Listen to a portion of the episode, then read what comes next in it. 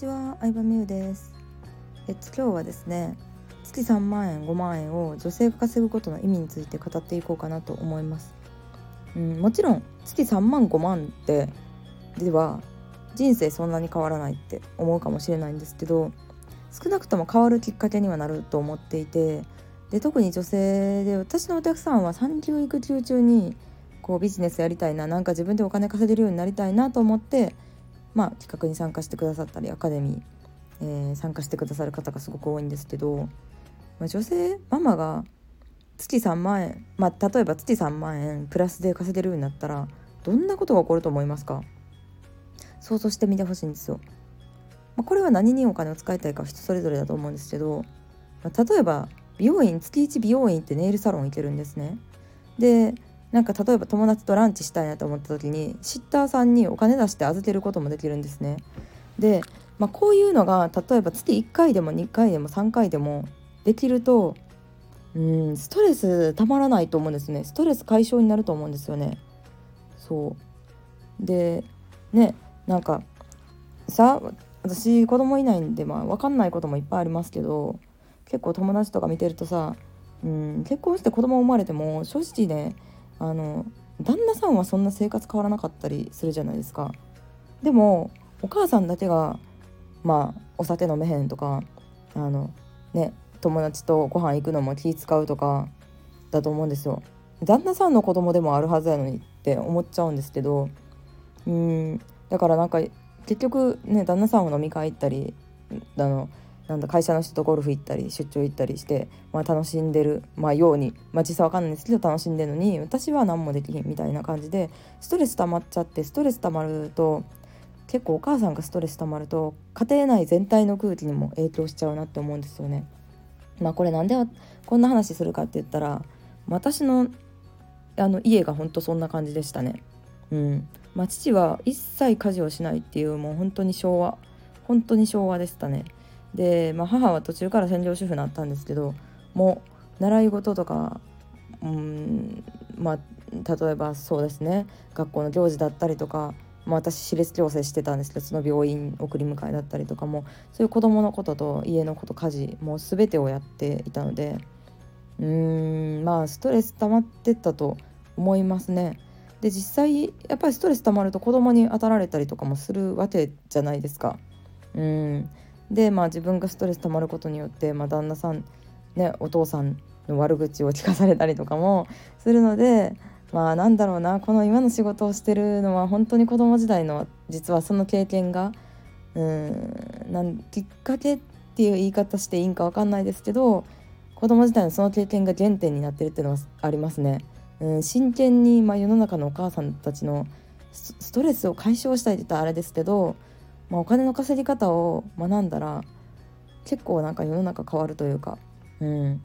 なんかストレスをストレスをためない生き方を伝えたい、まあ、別に私お金の稼ぎ方じゃなくても全然いいと思うんですけど原点としてはもうストレスをためない生き方ができるっていうのを伝えていきたい感じですかね。うんそれはあのね乾燥機付き洗濯機買ったりとか食洗機買ったりとかルンバ買ったりとかもそうなんですけど、まあ、ベビーシッターっていう子供預ける方法があるだとか、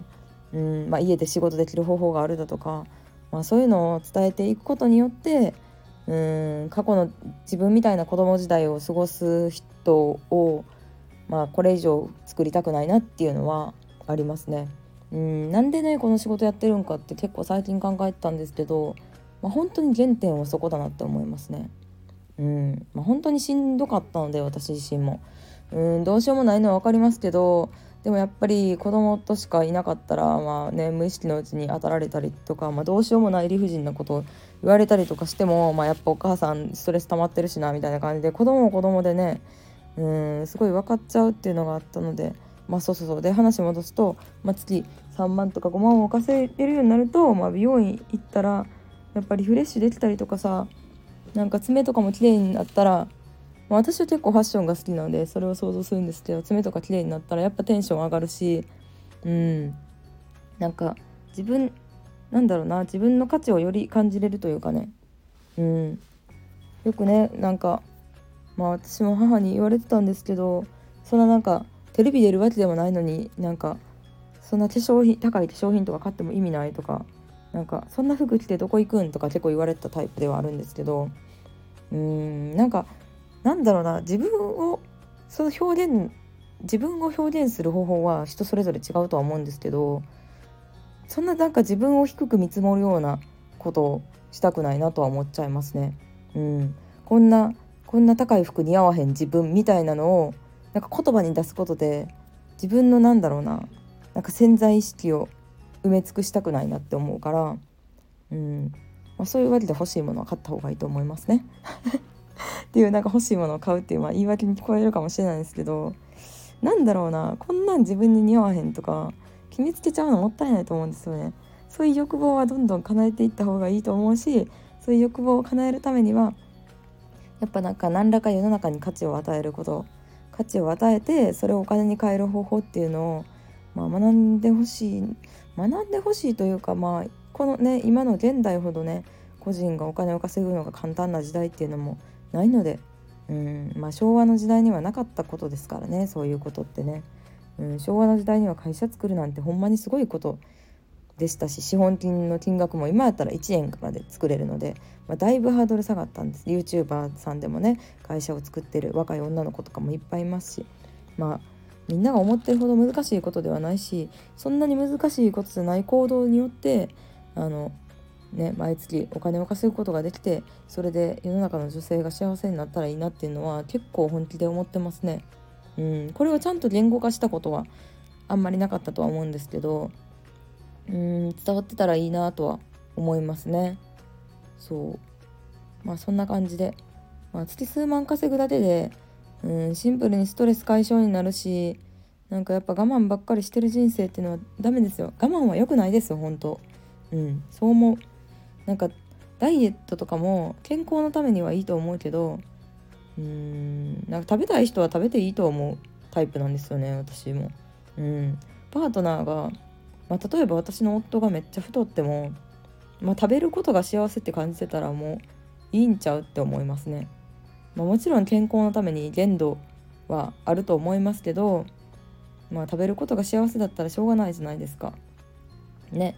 なんか先のことばっかり心配して生きててもじゃあいつ楽しむんってなるし、えー、老20代から老後のためにひたすらお金貯めてもえじゃあ老後え老後何すもするつもりなんてなるしやっぱ老後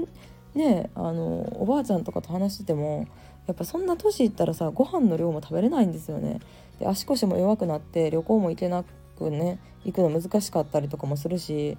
やっぱうんまあ先のことも大事ですけどまあ今を楽しむのも大事なんじゃないかなと思いますね。